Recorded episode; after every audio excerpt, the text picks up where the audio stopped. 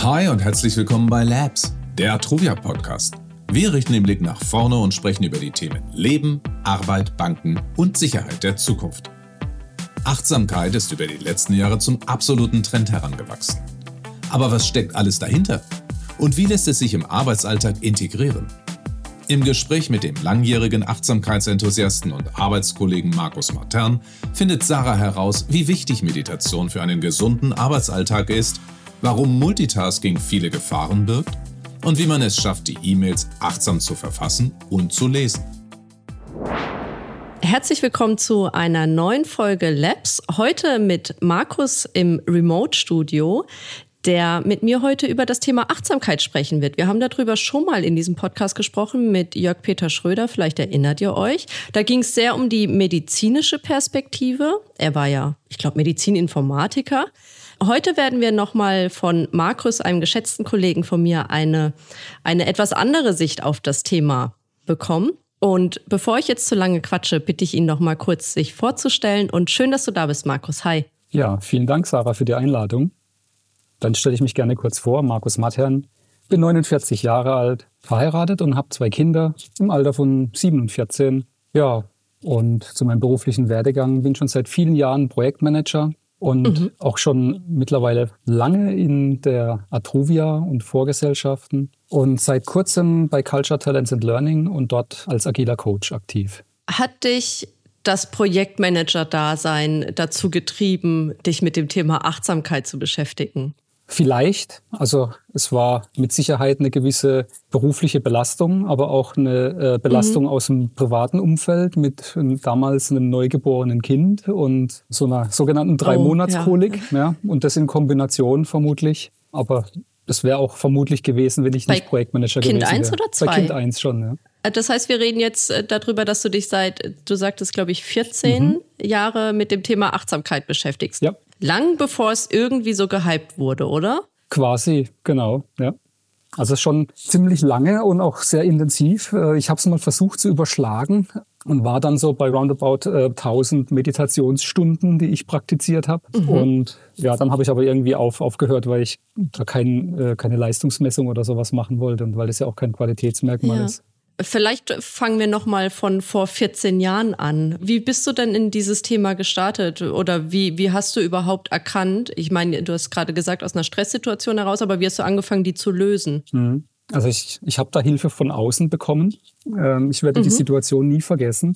Ich hatte längere Zeit ähm, massive Rückenschmerzen und war da in Behandlung. Und der ja. Physiotherapeut, äh, der mir dann öfters den Rücken behandelt hat und mir Übungen gezeigt hat und so, der hat irgendwann mal gesagt, Herr Matern, drehen Sie sich doch mal bitte um. Legen Sie sich mal auf den Rücken. Und dann hat er mir den Bauch, mhm. den Bauch abgetastet und abgedrückt und ich hatte höllische Schmerzen.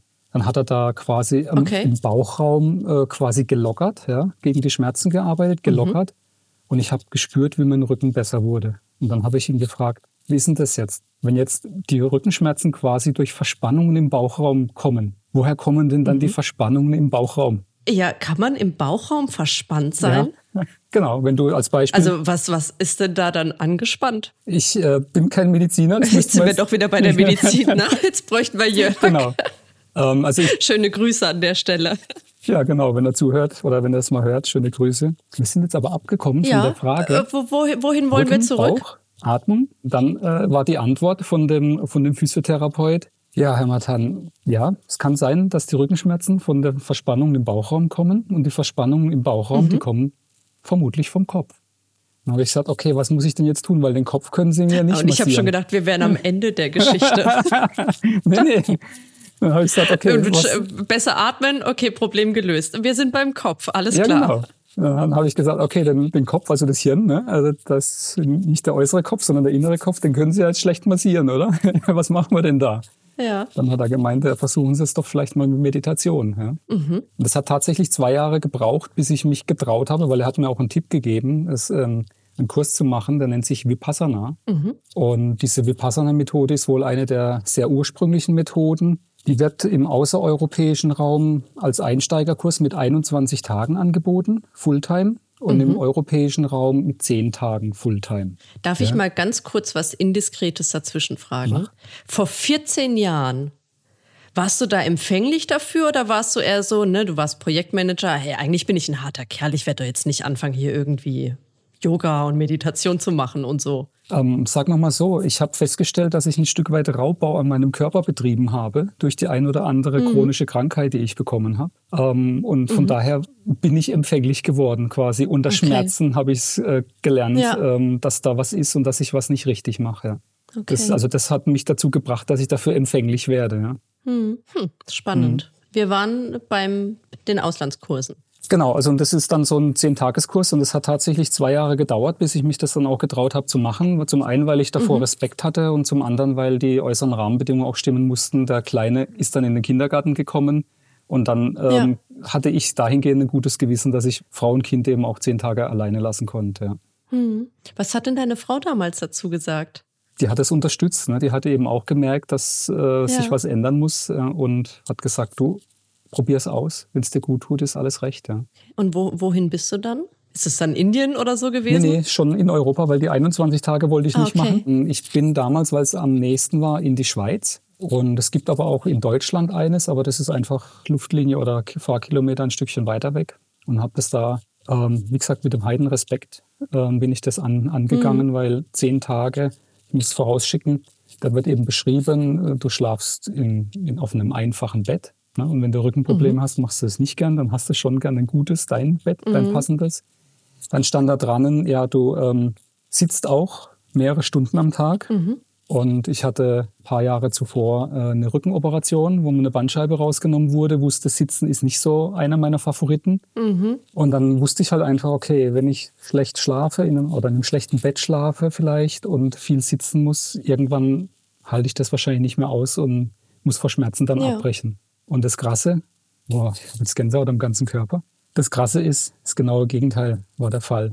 Nach ein paar mhm. Tagen hatte ich nicht irgendwie mehr Schmerzen, sondern alle Schmerzen, die ich sonst hatte, waren weg. Woran lag das? Durch die Ruhe und die Stille. Weil du bist gesessen und du hast auf einem sehr einfachen Bett geschlafen. Alles, wovor es dir vorher gegraut hat. Ja.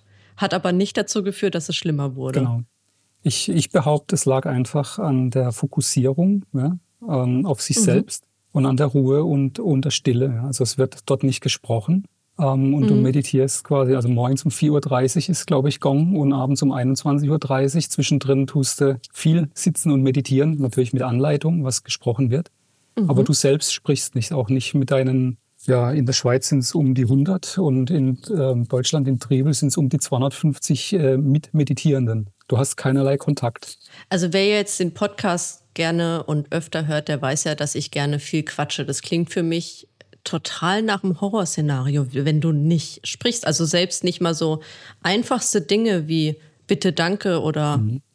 kannst du mir mal die Tür aufhalten? Genau. Gar, Gar nichts. nichts. Und auch, und auch nonverbal sprichst du nichts. Also du, wenn du auch im Speisesaal mit deinen anderen, ähm, Männlein und Weiblein mhm. sind da getrennt, mit deinen anderen Mitmeditierenden sitzt, ähm, blickst du nur auf deinen Teller oder zum Fenster raus. Du tust auch nicht nonverbal kommunizieren. Und das ist erstmal ungewohnt. Ähm, ja, es klingt so. Aber ich, wie soll ich sagen? Ist dir das schwer gefallen? Ähm, nee, ich bin eigentlich auch gerne ein stiller Typ. Ich kann auch viel reden, aber ich bin mhm. auch gerne still. Und bei mir war es eher so, dass nach den zehn Tagen, als dann äh, morgens äh, wieder oder abends nach der letzten Abendmeditation dann wieder gesprochen werden durfte, ich wollte gar nicht raus aus dem Meditationssaal und sprechen. Mhm. Das war krass, war echt eine krasse Erfahrung. Ja, ich habe mal vor ein paar Jahren in Mumbai jemanden kennengelernt, irgendwie ein Deutscher, der auf Reisen war und der war 40 Tage in so einer Art ähm, Kloster, wo nicht gesprochen wurde. Und ich dachte, krass. Mhm. 40 Tage. Ja. Ich kann mir das tatsächlich echt nur, nur schwer vorstellen. Was hat dir das denn im Nachgang gebracht? Was hast du davon für dich dann mitgenommen? Ich sage sehr viel. Fällt mir jetzt schwer, alles einzeln aufzuzählen, aber ich, äh, hm. würde, würde jetzt behaupten wirklich, dass ich mich dadurch auch stark verändert habe. Durch die Erkenntnisse, die ich über mich, ähm, mhm. aber auch über die Welt in Anführungszeichen äh, gelernt habe, indem man einfach mal äh, stille Ruhe einkehren lässt, vielleicht mit ein bisschen Anleitung ich habe meine Hobbys verändert, ich habe meine Glaubenssätze verändert. Vielleicht ja. nicht nach dem ersten und einen Mal, sondern eben, ich war ja da regelmäßig, ähm, einmal im mhm. Jahr oder alle zwei Jahre. Über die Jahre hat sich vieles geändert. Ja. Ich habe ja jetzt nur ein sehr rudimentäres Verständnis davon, was Meditation zum Beispiel wirklich bedeutet. Wenn du den ganzen Tag dann in diesem Raum sitzt, versuchst du nicht zu denken? Oder denkst du dann nämlich zum Beispiel über ganz bestimmte Sachen nach, dein Leben oder die Welt oder was auch immer?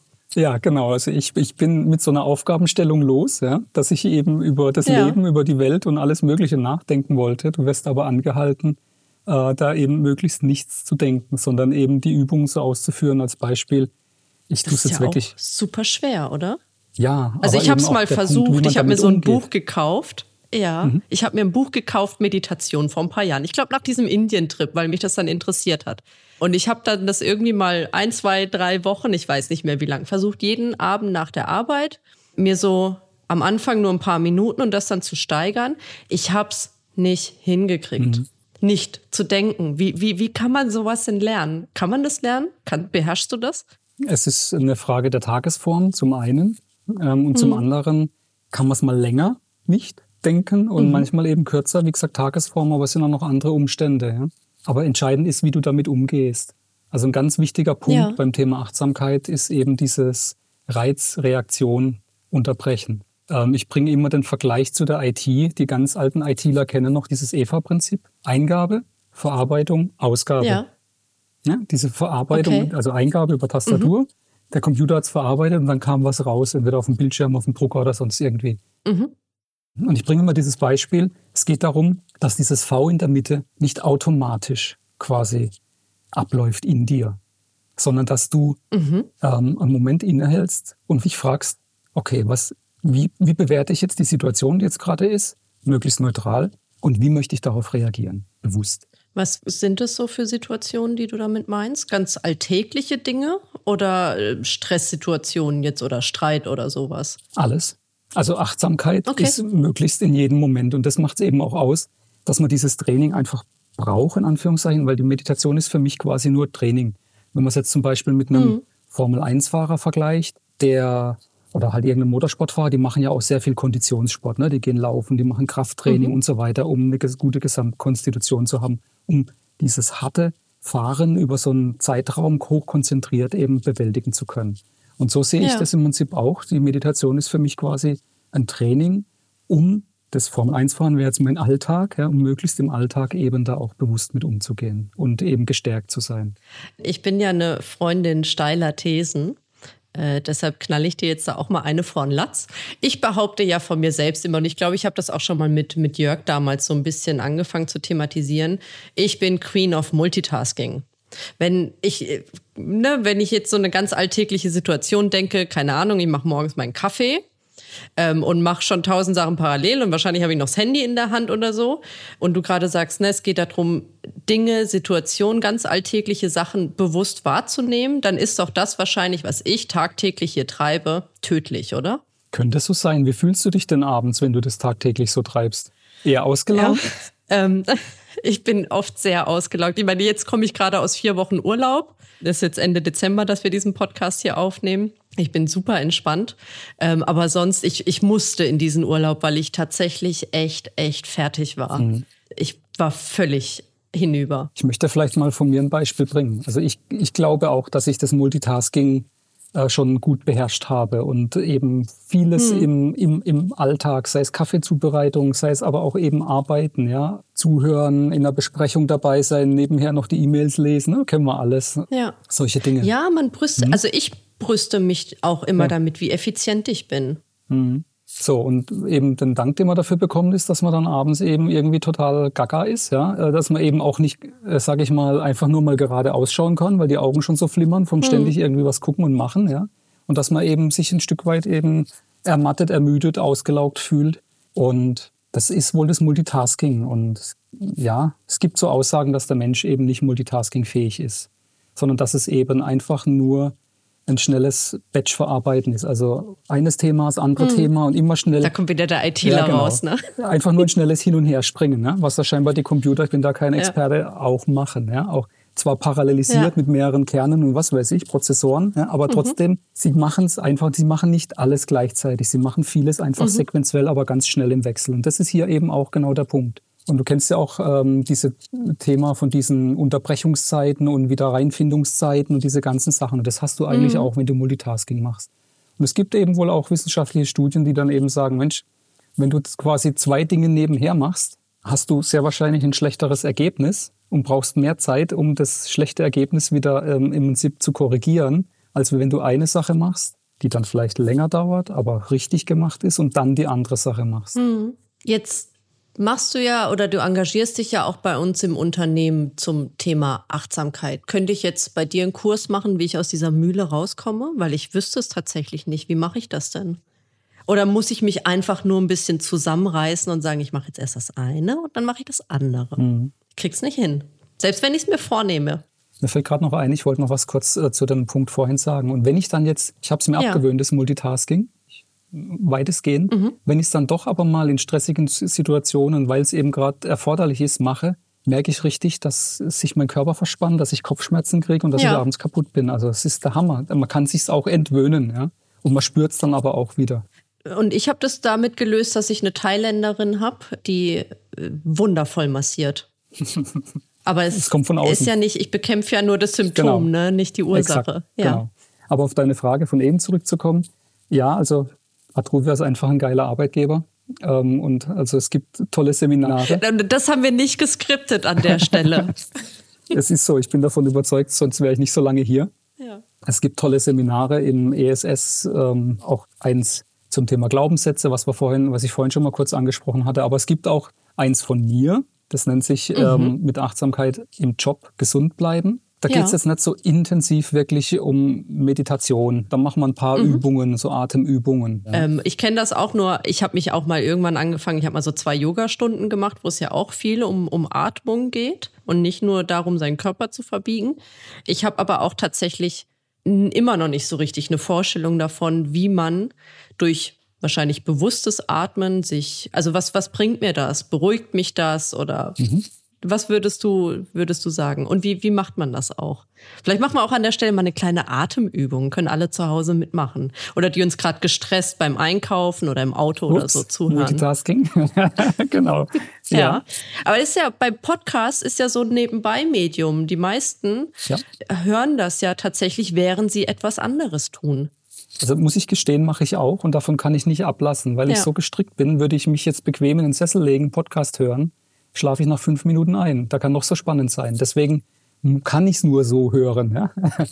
ähm, aber ich ja. mache es wenigstens ähm, ja, äh, bei Dingen, die ich nicht bewusst machen möchte, wie jetzt zum Beispiel Autofahren. Beim Joggen würde ich es jetzt zum Beispiel nicht mhm. hören wollen. Mhm. Ähm, Ach, du entscheidest dich ja. dafür, was du bewusst machen möchtest und was okay ist, wenn du es halt einfach so machst, wie du es machst. Genau. Und dann aber auch in der Situation mhm. entscheide ich, wenn jetzt irgendwie der Verkehr doch irgendwie ähm, heftiger ist wie gedacht, dann mache ich es vielleicht auch aus, mhm. weil es mich dann, weil ich merke, dass es mich mhm. anstrengt. Oder ich schalte zum. Das kennt ja jeder. Einparken. Wunderbare Situation. Der erste Griff ist doch beim Rückwärts einparken immer Musik leise drehen. Also zumindest mache ich das so und alle möglichen Leute, mit denen ich Auto fahre, tun das auch. Die modernen Autos machen das schon automatisch. Ja. Ähm, aber ich mache zum. Ich habe kein modernes Auto. ich versuche mir anzugewöhnen oder ich habe es mir angewöhnt ähm, und schaffe es auch meistens, ähm, dass ich ähm, ein paar Minuten bevor ich am Ziel angekommen bin, dann auch schon ausmache, damit ich eben wieder okay. eine gewisse Zeit Ruhe habe. Ist das dann auch schon Automatismus, dass du fünf, sagen wir jetzt mal fünf Minuten bevor du ankommst, denkst, ah, Musik aus, weil sonst verbrauchst du doch auch wieder kognitive Kapazität darauf. Ich muss jetzt dran denken, die Musik auszumachen, oder? Und das stresst doch dann schon wieder. Ja, genau. Und das ist aber so ein Punkt, ne? du zielst jetzt vielleicht auch auf das EVA-Prinzip, was ich vorhin schon hatte, äh, ne? so bewusste mhm. Entscheidungen. Genau, ich habe mich bewusst dafür entschieden, dass ich möglichst ein paar Minuten, bevor ich am Ziel ankomme, eben die Akustik im Auto ausmache. Ja? So. Ja das ist ja ein Ziel, worauf ich hinarbeite. Und wenn das dann zu einem Automatismus übergeht, wie zum Beispiel, wenn ich ins Büro fahre, dann habe ich da eine mhm. bestimmte Kreuzung, da schalte ich dann aus. Und wenn das ein Automatismus ist, dann bin ich damit safe, ja, weil das ist okay. ja was, was ich ja. bewusst so ja. trainiert habe. Aber es gibt andere Dinge, wie jetzt irgendwie Reaktionen, wenn dich einer anpumpt, ja, dann willst du vielleicht nicht immer reagieren, indem du zurückpumpst automatisch, sondern willst mhm. vielleicht auch mal die Situation entschärfen ne? und dieses dann bewusst zu tun. Ja. Wir wollten eine Atemübung machen. Mhm. Ich bin äh, total heiß drauf. Ja, wir können mal eine kleine vorweg machen. Ähm, aber weil du vorhin auch fragtest, mhm. ja, wie machst du das? Ich habe zum Beispiel, während du jetzt vorhin gesprochen hattest und ich dir einfach nur zugehört habe, auch mal überprüft, wie atme ich denn jetzt gerade? Ja, das kann man immer wieder mhm. einbauen und habe gemerkt, hey, ist ja gerade eine besondere Situation. Ne? Äh, mit so einem Podcast mache ich ja auch nicht alle Tage. Okay, ich kann ein bisschen tiefer atmen. Ja? Und so kann man auch mhm. einfach, ja, jetzt könnte man sagen, das ist vielleicht Multitasking, aber ich habe in dem Moment dran gedacht, wie ich atme und habe dann einfach bewusst ein paar tiefere Atemzüge genommen. Mhm. Ja, aber die Atemübung, da haben wir eine ganz kurze, hätte ich da. Die geht eigentlich nur mhm. so irgendwas zwischen 40 und 60 Sekunden. Die kommt auch in meinem. Das sollte unseren gestressten ZuhörerInnen zuzumuten sein, glaube ich. ja, genau. Bei ihrem Multitasking. ja, ähm, die bringe ich auch in diesem ähm, vorhin genannten Seminar immer wieder als Übung. Mhm. Und ein kleiner Disclaimer. Kann sein, dass man positive, ähm, wirklich positive Effekte erst nach ein paar Mal wahrnehmen. Mhm. Hängt davon eben ab. Als Beispiel, du hast gesagt, du hast Yoga gemacht. Du hast schon ein Stück weit deinen Körper auch auf Atemwahrnehmung oder so trainiert. Es hängt aber auch von der Tagesverfassung ab.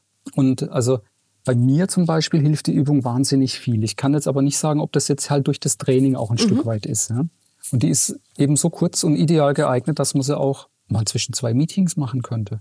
Du meinst diese endlosen Teams-Marathonläufe tagsüber, wo man äh, zwischenzeitlich nicht mal fünf Minuten hat, um aufs Klo zu gehen? Ja. Die Pausen zwischen den Meetings, meinst du? Genau, okay. die meine ich. Und wenn es dann eben auch so ist, dass es ähm, Hashtag Timeslot50 nicht berücksichtigt wurde und du quasi mhm. wirklich nahtlos hast und vermutlich eh schon zu spät bist, dann könntest du auch mhm. noch 60 oder 40 Sekunden später kommen und eine kurze Pause einbauen. Ist dann auch egal. Geht dann auch, genau. Ja, ja wie geht die Übung?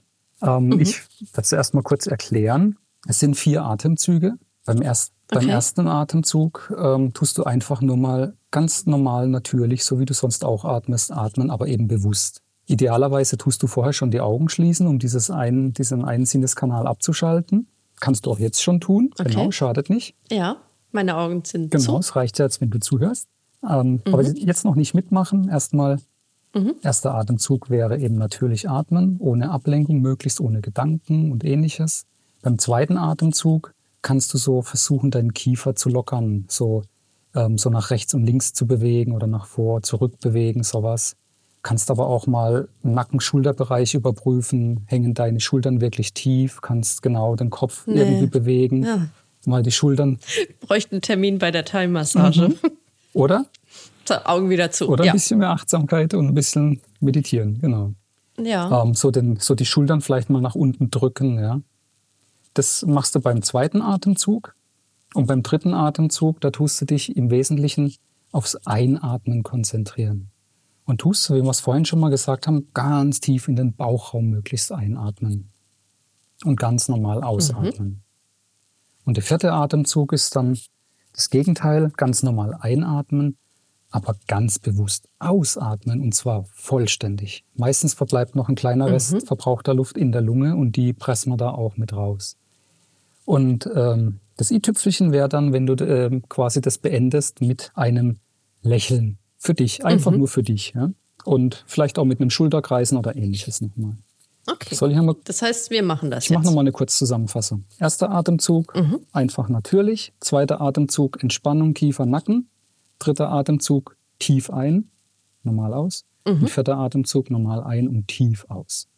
Und dann Abschluss mhm. mit einem Lächeln. Okay, verstanden. Gut, dann schließ deine Augen und führe einfach die Übung für dich aus.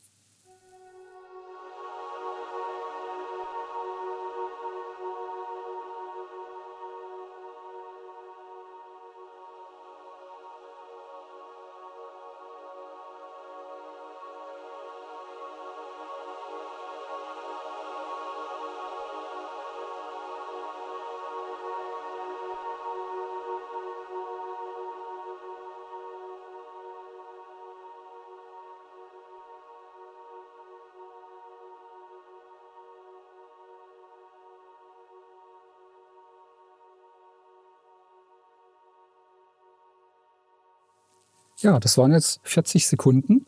In dem Zeitraum geht es eigentlich, dass man, je nachdem, wie schnell oder tief man atmet, was man Lungenvolumen hat, 40 bis 60 Sekunden. Spürst du einen kleinen Unterschied zu vorher? Ähm, kennst du das, wenn du als Kind oder so den ganzen Tag im Schwimmbad warst und wenn du dann auf dem Fahrrad mit deiner Mutter nach Hause radelst, dass du dich so leicht fühlst? Mhm dieses, dieses Gefühl, ich war stundenlang im Wasser und habe jetzt diesen Widerstand nicht ja. mehr. Den, äh, das habe ich gerade. Quasi so diese Erdanziehungskraft, die jetzt dann nicht so stark wird. Ja. Mhm. Ist äh, tatsächlich interessant, äh, was, was da passiert. Ja, hätte ich nicht erwartet. Schön, also du hast es jetzt wirklich toll beschrieben, ja. Ähm, diesen, diesen Moment. Ähm, und das ist aber für jeden anders und das ist auch ganz, ganz wichtig, mhm. dass man da keine Erwartungen schürt. Ja? Dass man im Prinzip, das gehört auch zur Achtsamkeit, mhm. alles versucht, so hin und wahrzunehmen, wie es ist. Ja? Auch wenn es vielleicht einem nicht so okay. passend erscheint. Das war, ja, das war jetzt tatsächlich so die, die erste Assoziation, mhm. die ich hatte, so dieses so sich ungewöhnlich leicht fühlen. Ja. Und das hilft. Und wenn du das ein paar Mal am Tag machst, mach das einfach mal für ein paar Wochen, hast du schon viel erreicht. Bestimmt. Tritt da ein Gewohnheitseffekt ein? Ja. Du machst doch auch bestimmt irgendeinen Sport, oder? Da ist, da ist doch auch so, wenn du den ein paar Wochen aussetzt, merkst ja. du, dass, dass dir was fehlt. Du brauchst wieder ja. ein Weilchen, bis du wieder im Rhythmus bist. Aber wenn du im Rhythmus bist, möchtest du nicht aufhören. Das ist da genauso. Also ich sage immer, das Achtsamkeitstraining ist, ist wie Sport. Ja? Und das ist auch so anstrengend hm. wie Sport. Äh, das, das Coole ist ja eigentlich, wenn du diese Kurse gibst, die man bei uns im Intranet dann buchen kann. Machst du dann da auch diese Atemübung und so? Und was machst du noch? Weil eigentlich könntest du ja auch sagen, und wahrscheinlich ist es jetzt das, weshalb du vorhin meintest, es ist ein geiler Arbeitgeber. Dem Arbeitgeber kann es ja eigentlich am Ende des Tages scheißegal sein, ob du abends ausgelaugt bist oder nicht. Hauptsache, du hast deinen Scheiß weggearbeitet. Aber so wie ich dich jetzt wahrnehme, wenn wir während der Arbeitszeit Atemübungen machen können und die im Intranet buchen können, dann ist unserem Arbeitgeber das nicht scheißegal. Exakt. Genau das ist es, was ich damit sagen wollte. Und ich, ich wollte auch nicht ähm, unterschlagen, es gibt noch einen anderen, Stressbewältigung mit Achtsamkeitstraining, was, ich, ähm, was die Lara Herzberg zusammen mit mir macht. Ähm, das ist auch mhm. einer, also wo es ganz gezielt halt, wie der Name sagt, um Stressbewältigung geht. Da machen wir noch viel mehr Atemübungen und Meditationen und ähm, diese Dinge. Ähm, in meinem Kurs, das ist doch sehr auf, ja, auf, auf die Arbeitswelt eben auch bedacht. Also eben auch achtsam E-Mails schreiben. Tell me more. Ja, also. E-Mails finde ich ist eine der größten Flüche unserer Zeit. Mhm. Obwohl eigentlich ist es die Kombination aus dieser Dauerbeschallung. Ne? Also wenn du nur ein Kommunikationsmedium hättest, ich glaube, was stresst, ist ja alle irgendwie im Blick zu behalten. Aber wie schreibt man denn bewusst E-Mails? Ja, also ich oder liest bewusst ja, E-Mails? Also im Prinzip die Überschrift lautet äh, bearbeiten. Ja, also da geht es eben auch schon genau mhm. darum, dass du eben dann nicht die E-Mails liest oder eben auch, ähm, E-Mails ist jetzt stellvertretend für jegliche schriftliche Kollaboration, sei es äh, Teams-Chat oder WhatsApp oder sonst irgendwas. Es geht einfach darum, lass du dich triggern. Also wenn jetzt äh, im Prinzip mhm. hier Bing, Bing, Bing, ne, da poppt was, Lass du dich rausreißen ja. von dem, was du machst? Machst du dann Multitasking, bist abgelenkt, kehrst wieder zurück, musst überlegen, wo du warst und machst dann wieder weiter? Mhm. Oder eben machst du das bewusst? Als Beispiel sagst du, mhm. aufgrund meiner Erfordernis äh, beruflich muss ich nicht ähm, alle fünf Minuten, alle halbe Stunde oder Stunde meine E-Mails gelesen haben, sondern es reicht eben irgendwie zweimal am Vormittag, zweimal am Nachmittag vielleicht, ja mhm. dass du es dann zu gezielten Zeiten machst und dass du eben in den, deinem Biorhythmus entsprechend ähm, in den Zeiten, wo du eben am vitalsten bist, die Dinge machst, die eben am meisten Energie kosten. Also irgendwas, sei es jetzt Kreatives, ähm, sei es was Konzeptionelles mhm. oder irgendwas, was halt quasi die Priorität hat mhm. ja, und vielleicht auch äh, nicht so einfach zu erledigen ist. Ja. Und dich eben da, ja. dann nicht ablenken lässt. Und dann eben das ist also achtsames E-Mail bearbeiten und das Lesen natürlich. Ähm, da musst du einfach wissen, dass über die schriftliche Kommunikation wohl nur sieben Prozent ähm, des Kommunikationskanals bedient werden. Mhm. So um die knapp über 30 Prozent eben über Tonfall ja. und äh, Sprachmodulation und die anderen 60 Prozent ähm, über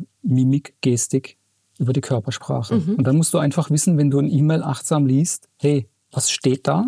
Was steht da wirklich mhm. oder was interpretiere da ich? Da sind wir ja gleich bei Schulz von Thun und so, ne? Exakt, ne? Wahrscheinlich. Das Vier-Seiten-Modell ja. oder Vier-Ohren-Prinzip, genau. Ja, das, als Kommunikationswissenschaftlerin natürlich rauf und runter schon, schon diskutiertes Ding in der Uni damals.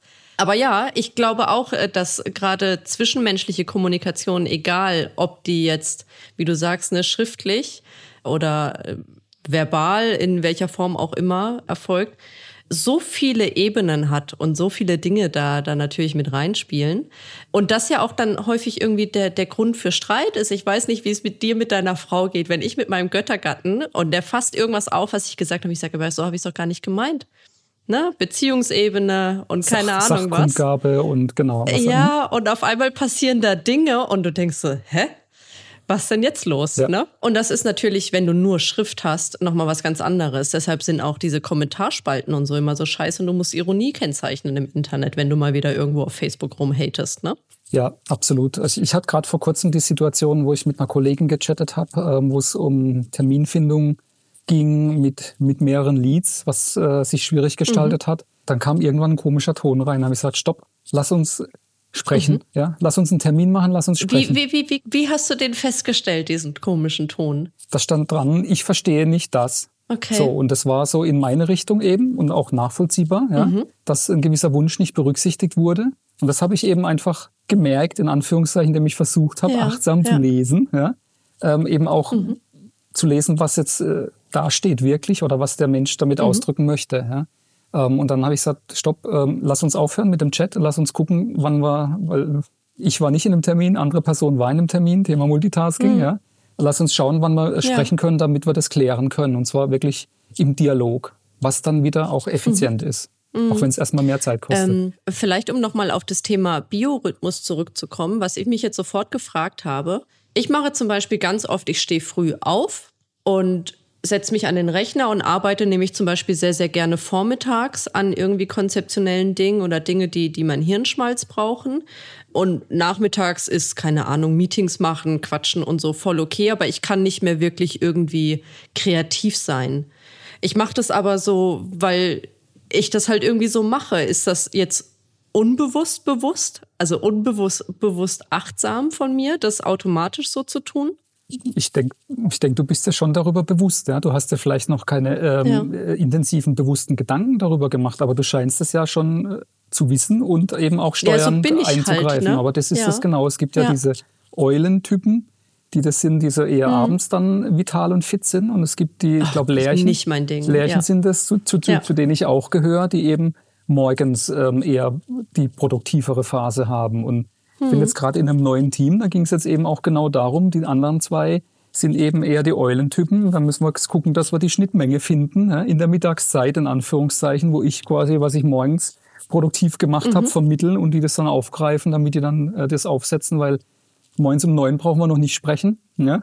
Ähm, aber mhm. mit mir abends um fünf brauchen wir auch nicht mehr sprechen. Ja? Da kommt nicht mehr viel raus. Aber das ist ein äh, gutes Stichwort, dass du gerade Team sagst. Eckst du manchmal an damit, wenn du sagst, nö, ich lese jetzt meine E-Mails vielleicht zum Beispiel nur einmal am Tag oder nein, ich kann das jetzt zum Beispiel nicht tun, liebe Chefin, nur weil du das willst. Äh, ich mache jetzt erstmal das und dann muss ich noch das machen, weil meine Prioritätenliste mir das. Keine Ahnung, mhm. also äh, du weißt, glaube ich, worauf ich hinaus will. Ja. Ne? Ähm, Gibt es da irgendwie im Zwischenmenschlichen manchmal Probleme, wenn andere zum Beispiel total auf Multitasking und Effizienz getrimmt sind? Womit ich dir auf gar keinen Fall unterstellen will, dass du nicht gute Performance bringst. Vielleicht noch das als Disclaimer alles mit. Ne? Alles gut, danke. Ich glaube nicht, dass ich damit anecke. Ich ähm, merke manchmal so, so Reaktionen, äh, wenn es dann heißt, oh, hast du schon gelesen? Nee, habe ich noch nicht gelesen. Ja? ja? Das sind solche Dinge. So wie ich dich vorhin gefragt habe. Genau, ne? du hast mich vorhin auch gefragt, hast du schon ja. im Internet den neuen, die neue Top-Story? Ich habe die Überschrift gesehen, aber ich habe es noch nicht gelesen. Ja? ja so. Ja. Und nee, also ich glaube nicht, dass ich damit, damit anecke. Und da ich recht eigenständig arbeiten kann, ist das jetzt nicht so. Aber ich möchte vielleicht ein Beispiel bringen, was ich total toll fand, ähm, von einem Kollegen, mhm. der mal bei mir im, mit Achtsamkeit im Job gesund bleiben Seminar war und dann irgendwann ein ja. halbes Jahr später zum Stressbewältigungsseminar noch mit Lara und mir gekommen ist. Und äh, der hat dann eben gesagt, Mensch Markus, ich wollte noch eine Rückmeldung geben. Ähm, als du das gesagt hast mit diesen Bearbeitungszeiten für E-Mails zum Beispiel und dieser produktiven, konzentrierten Zeit, ich habe das mal bei mir im Team vorgestellt. Ähm, ich weiß nicht, ob das ein Chapter mhm. oder ein Squad war, ähm, vorgestellt. Und die haben alle gesagt, hm, irgendwie schwierig, kriegen wir nicht hin. Wir tun auch Tickets bearbeiten mhm. und müssen eigentlich alle den ganzen Tag schnell reagieren. Ja. Dann kam aber die ja. Idee auf, dass sie sich teilen, im Team teilen und sagen, das eine Team tut quasi vormittags alle Tickets mhm. und alle Kommunikation bewältigen. Und der andere Teil kann vormittags eben konzeptionell konstruktiv arbeiten. Und dann mhm. tauschen sie. Mittags machen sie eine Übergabe und dann tauschen sie. Und dann haben sie das gesagt, ja, dann probieren wir es halt mal. Ne? Und haben es probiert und sind alle ja. total happy gewesen. Also zumindest der Großteil damit happy gewesen und gesagt, das ist so ein ja. Fortschritt. Das bringt so eine Entlastung. Ja? Man, das ist ja, ja. cool. Huh. Und dabei ist es eigentlich so einfach, ne? wenn du das so hörst. Ist total naheliegend. Ja, Achtsamkeit es klingt total ist, banal. ist keine Rocket ja. Science und ist auch schon uralt. Ja? Man muss es nur eben sich dessen bewusst machen. Ja? Was machst du denn noch in dem Seminar? Wir waren jetzt bei Atemübungen und E-Mails. Wie, wie bin ich am Arbeitsplatz denn noch bewusst? Du machst auch was mit Mittagspausen, ne? Ja, ich, ähm, also ich habe mal hier am Standort Karlsruhe ging das äh, nach Absprache mit dem Jörg Staff und dem Benny Wischerop, der ähm, hier für Eurest äh, die Kantine gemanagt hat, äh, konnten wir das so einrichten, dass man hier eine achtsame Mittagspause in Karlsruhe machen konnte. Da wurde das, äh, das Vorstandscasino oder Casino ähm, wurde dann ähm, dafür mhm. bereitgestellt, dass man das eben in der Mittagspause nutzen konnte, um sich da reinzusetzen und quasi in Stille sein Mittagessen einzunehmen. Das hast du aus deiner Schweizzeit mitgenommen? Absolut. Und zwar aus einem ganz einfachen Grund. Also da, das, ist ja, das ist ja ein Verein. Ja? Es gibt 90 Vereine mhm. weltweit und das ist ein Verein, das alles über Ehrenamt und, und Helfer organisiert und es kochen auch Helfer. Ich war selber auch schon mal als Helfer dort und habe dann in der Küche gearbeitet, ja. obwohl ich in der Küche vollkommen ungeeignet bin. Ja? Mhm. Und deswegen gibt's recht einfaches Essen. Also das ist jetzt nicht geschmacklich besonders ähm, und es wird eben für 250 Menschen gekocht von Nicht-Profis. Mhm. Aber du sitzt über deinem Teller und genießt es so. Du freust dich richtig über das Essen, weil du jeden mhm. Bissen ohne Ablenkung quasi bewusst wahrnimmst. Und ich habe das gemerkt hier in der Kantine. Ne? Es ist schön, mit den Kolleginnen und Kollegen essen zu gehen und sich zu unterhalten. Aber ich habe das gemerkt, wow, ich hätte auch gern ab und zu einfach mal, wenn es ein heftiger Tag war, mich dann da irgendwo in eine stille Ecke gesessen und nur für mich gegessen, um einfach ein bisschen zur Ruhe zu kommen. Mhm. Und da fand ich das auch toll, dass wir sowas machen konnten. Ja. Okay, und wie, wie war da so der Zulauf? Hast, und was hast du für ein Feedback dazu bekommen? Also die, die es genutzt haben, das war eher eine, mhm. eine kleinere Anzahl von Kolleginnen und Kollegen, die, ja. die, die, waren begeistert. Ähm, für die war das aber auch nicht neu, die hatten schon mal irgendwie ähnliche mhm. Erfahrungen mhm. eben gemacht. Ja finde ich einen ganz spannenden Punkt, weil ich wusste auch irgendwie, dass es dieses Angebot gibt. Ich hätte mir das aber für mich so gar nicht unbedingt vorstellen können. Jetzt werden wir aber schon, guck mal auf die Uhr, eine Dreiviertelstunde miteinander sprechen. Klingt das auf einmal hochinteressant. Also wie, wie kommt man denn vielleicht auch dahin in einem Unternehmen, die, das Interesse dafür zu wecken oder zu sagen, ne, wir, es macht vielleicht Sinn, sich damit zu beschäftigen. Wie macht man Lust darauf, außer natürlich durch eine Podcast-Aufnahme, die jetzt hoffentlich ganz viele Menschen da draußen hören? Ähm, ja, also Unternehmen können sich diesbezüglich auch entwickeln. Ja? Ähm, Unternehmen bestehen ja aus Menschen und Mitarbeitern. Ja? Und ich muss auch ganz ehrlich sagen, als ich 2018 äh, damit begonnen habe, in einem kleinen Kreis undercover, das quasi, weil ich angesprochen wurde von Kolleginnen und Kollegen, die das wussten, dass ich das mache, die gefragt haben, du, ich würde es auch mal kennenlernen, würde es auch gerne mal üben. Kannst du uns nicht dann mal anleiten? Ja, habe ich das eben begonnen und haben wir regelmäßig in der Mittagspause gemacht. Und dann irgendwann war klar, hey, tue Gutes und sprich darüber. Es hat sich rumgesprochen tatsächlich, scheinbar bei anderen. Und dann wurde daraus die BSG. Und ich habe, ganz ehrlich, ich habe mit mir gehadert. Ähm, ne, das ist ja doch recht was Persönliches und es wird ja auch oft. Ihr habt eine Betriebssportgruppe um, Achtsamkeit mhm. gegründet, ja. oder? Ah, okay. Ja. ähm, ich habe ich hab mit mir gehadert, äh, da mein Coming Out, ne, ich meditiere so. Mhm. Und, aber für mich war der Meilenstein dieser Film, den wir in, ähm, uns angeschaut haben, die stille Revolution. Ja. Das war für mich, da ging es eben auch genau darum, dieser Manager, dieser Hotelerbe nenne ich es jetzt mal, ähm, der da die Hotelkette mhm. geerbt hat und ähm, so ein schlechtes Ergebnis bei der Mitarbeiterfragung bekommen hat, der das komplett neu aufkremmen wollte, der ist ja dann auch ins Kloster gegangen, in Anführungszeichen, ne, zum Pater mhm. Anselm Grün und hat da eben ähm, ja, viel wohl gelernt. Und das war für mich der, der Scheidepunkt, wo ich gesagt okay, wenn das jetzt bei uns im Unternehmen anerkannt wird, also ne, das war eben auch mhm. solche Themen da anspricht, dann kann ich vielleicht auch äh, da in, an die Öffentlichkeit gehen und eine Betriebssportgruppe gründen. Natürlich mit Unterstützung mhm. von einem Kollegen, der Micho hat da äh, mich auch unterstützt. Wir haben das zusammen gemacht. Betriebssportgruppe Laufen, okay, die gehen im Wald joggen. Mhm. Betriebssportgruppe Fußball, die gehen Fußball spielen. Was macht ihr denn in der Achtsamkeitsgruppe? Trefft ihr euch dann wöchentlich zum Meditieren oder so? Genau. Das ist ja eben tatsächlich auch das Schöne. Ich meine, warum macht man das? Warum macht man sowas in der Gemeinschaft, eben Laufen oder ähnliches? Mhm. Natürlich, in dem Fall ähm, kann man auch miteinander sprechen, ja, ähm, was wir jetzt beim Meditieren nicht machen, aber es geht um, um diesen Gemeinschaftssinn, um, um sich gegenseitig anzuspornen, ja, um sich gegenseitig in der Routine mhm. zu unterstützen, ja. Weil es ist Sport, man muss dafür Zeit aufbringen, ja. Und es ist auch mhm. nicht unanstrengend, habe ich ja schon mal gesagt, ja.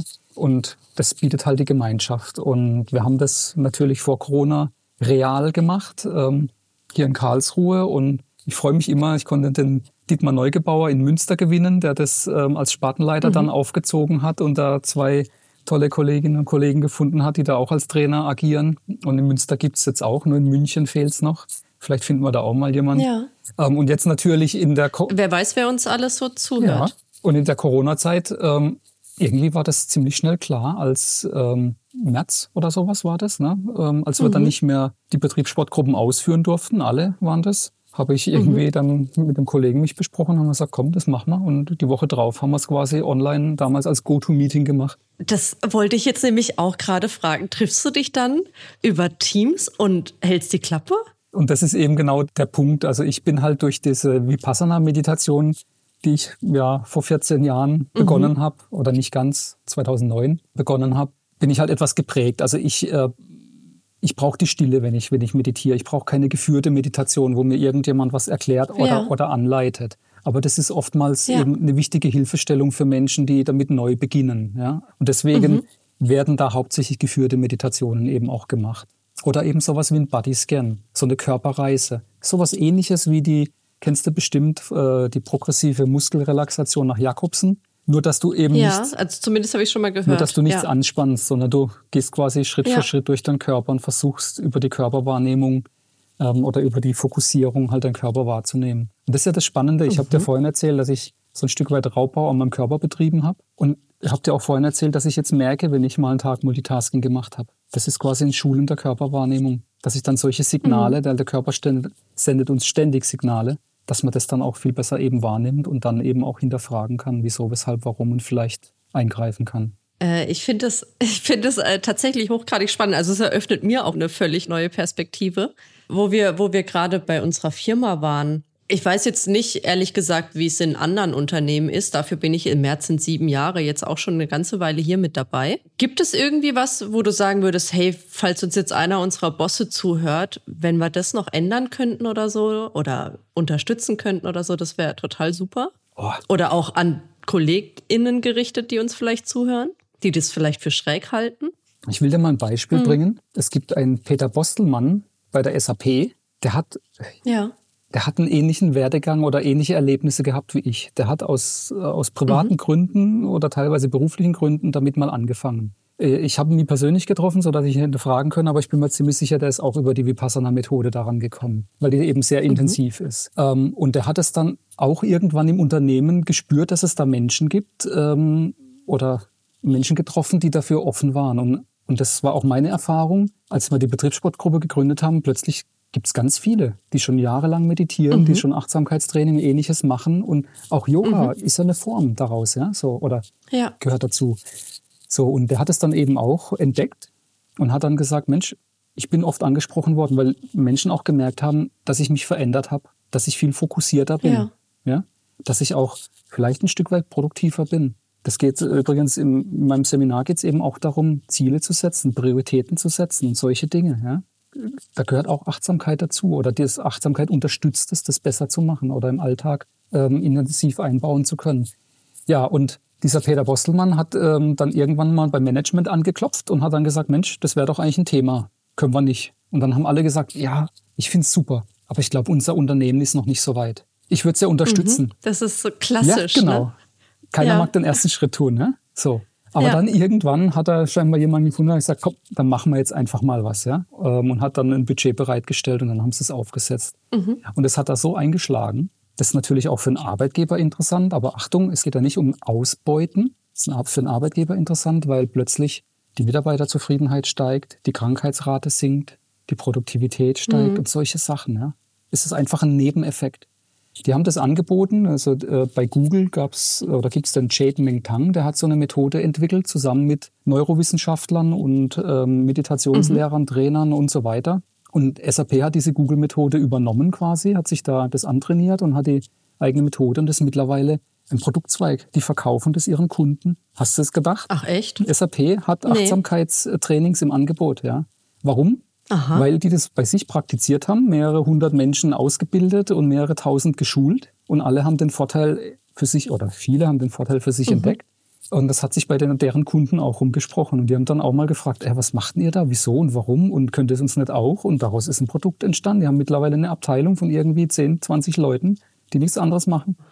Aber ich, ich erinnere mich auch dran, 2018 nämlich, als wir das erste Mal für Tropolis in Berlin gemacht haben, gab es, glaube ich, auch ein Achtsamkeits-, ich nenne es jetzt mal Workshop oder so und eine Meditationsrunde. Könnte man mal fragen, wie, wie damals das Feedback unserer Kunden dazu war und wie, wie da so der Zulauf war. Ja, das gab es auch schon bei dem einen oder anderen Lead-Termin. Ich bin mir nicht sicher, ob das jetzt bei einer Lernreise war oder, oder ähnliches, gab es mhm. das auch schon, ja. Ich weiß auch, dass die Lara schon mal in dem einen oder anderen Managementtermin eine Meditation angeleitet hat und solche Dinge. Und also wir, wir haben das jetzt einfach in Anführungszeichen für uns gemacht und für Interessierte, aber das kann man natürlich ausbauen, klar. Hm. Ich finde ja eigentlich die, die Entwicklung ganz grundsätzlich so spannend, dass es früher hast du diese strikte Trennung gehabt. Du gehst ins Büro und dann ist Business angesagt und jeder trägt einen Schlips und du hast irgendwie wie so eine Fassade. Mhm. Und so für mein Empfinden weicht das irgendwie so auf und du kannst irgendwie mittlerweile, also ich weiß auch, das ist noch gar nicht so lange her, vor sieben Jahren bin ich in meinen ersten Monaten ins Büro gekommen und ich habe mir Stöckelschüchen angezogen und so und mittlerweile gehe ich im Kapuzenpulli, weil ich denke, ich bin so wie ich bin und ich kann da hingehen, so wie ich bin. Und ich glaube, dass das hilft dabei, dass auch du zusammen meditieren kannst. Hättest du dir das vor zehn Jahren mit deinen Kollegen vorstellen können oder vielleicht vor 20 Jahren und bei dir wahrscheinlich die Frage eh noch mal ein bisschen anders gelagert als bei, bei anderen. Aber da, da wächst doch irgendwie so eine Akzeptanz dafür ganz grundsätzlich, oder? Das ist definitiv so. Also äh, John Kabat-Zinn, ein Professor in den USA, der hat es äh, quasi aus Indien und der Umgebung eben in die westliche mhm. Welt gebracht, hat quasi diese religiöse Bestandteile entfernt, in Anführungszeichen. Also brauchst keine Räucherstäbchen, ja. brauchst keine Klangschalen, brauchst keine Mantras und Gesinge mhm. oder ähnliches. Und das ist so, das erhält immer mehr Einzug und das wird, äh, ich bin mir sicher, wenn wir in zehn Jahren einen Podcast machen, wird es schon bis zum gewissen Grad ähm, Bestandteil unseres Arbeitsalltags sein. Ich, ich, finde, das war, auch wenn ich noch stundenlang weiterreden könnte, ein wunderschönes äh, Schlusswort, weil ich werde uns gleich mal einen Reminder setzen in zehn Jahren. Wunderbar. Ja, wer, ich meine, wer weiß, was in zehn Jahren ist, aber wir können ja mal anstreben, das Thema dann nochmal aufzugreifen. Und wer weiß, ob Podcasten dann noch in Mode ist. Ich gehe mal nicht davon aus. Ja. mal gucken, was wir dann machen auf unserem Holodeck oder so, was ich träume ja immer noch davon. Es wird auf jeden Fall spannend. Ich bedanke mich ganz herzlich fürs Zuhören und insbesondere bei dir, Markus. Ähm, wir sind jetzt fast eine Stunde mit dabei. Ich glaube, viel länger können wir es unseren gestressten ZuhörerInnen nicht zumuten. Ähm, es war super spannend und vielleicht können wir das tatsächlich an der einen oder anderen Stelle nochmal aufgreifen. Vielen Dank. Ja, vielen Dank dir, Sarah. Es hat so viel Spaß gemacht und ich habe immer jetzt, ich habe den Eindruck, wir haben nur an der Oberfläche gekratzt. Ne? Es ist so vielfältig, ja, das Thema. Ich auch. ja, herzlichen Dank. Dir hat Spaß gemacht. Danke. Bis bald. Ciao. Das war Markus Matern im Gespräch mit Sarah Ochs über Achtsamkeit, Meditation und bewusstes Atmen. Vielen Dank fürs Zuhören und bis zum nächsten Mal bei Labs, der Atrovia Podcast.